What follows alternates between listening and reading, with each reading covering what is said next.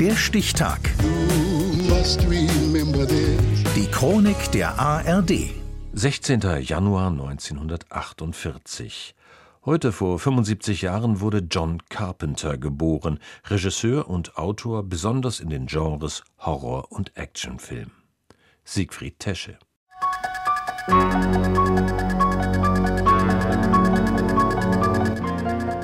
Was wäre sein Film Halloween ohne diese Musik? Schon in den 70er Jahren nutzt John Carpenter elektronische Klänge.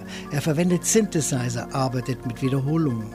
Er nutzt nur wenige Töne, um die wiederkehrende Gefahr, in der sich die Protagonisten befinden, noch zu verstärken. Hinzu kommen Pfeiftöne und der Herzschlag. Michael!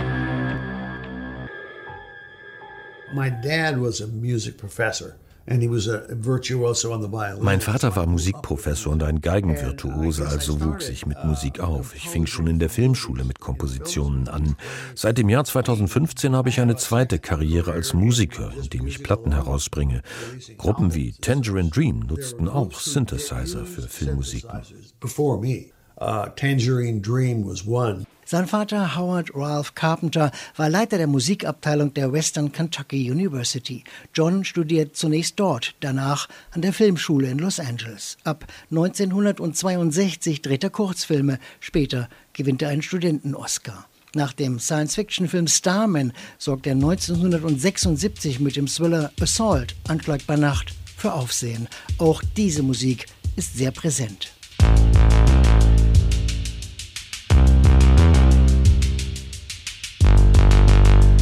Eine Straßengang belagert ein Polizeirevier in Los Angeles. Der Film ist an den Western-Klassiker Rio Bravo angelehnt. Er wurde erschossen. Was?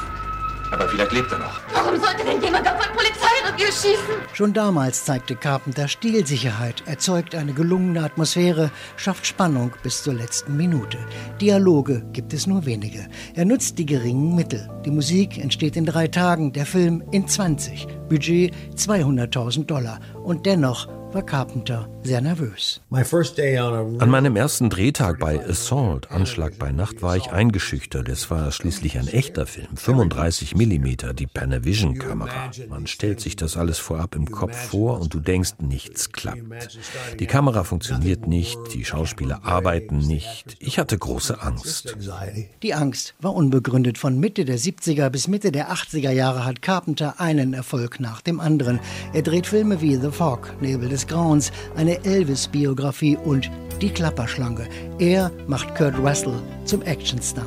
Ein mittelgroßer Jet ist mitten in New York City abgestürzt. An Bord befand sich der Präsident. Sie finden den Präsidenten, bringen ihn in 24 Stunden da raus und sind ein freier Mann. 24 Stunden.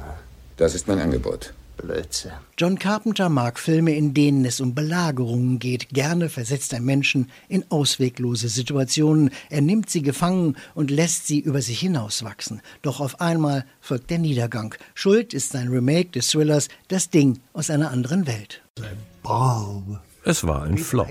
Die Zuschauer, Fans und die Kritiker hassten den Film. Sie warfen mir vor, Madonna vergewaltigt zu haben und zu viel vom Monster zu zeigen. Man sollte das Monster doch lieber im Schatten verstecken.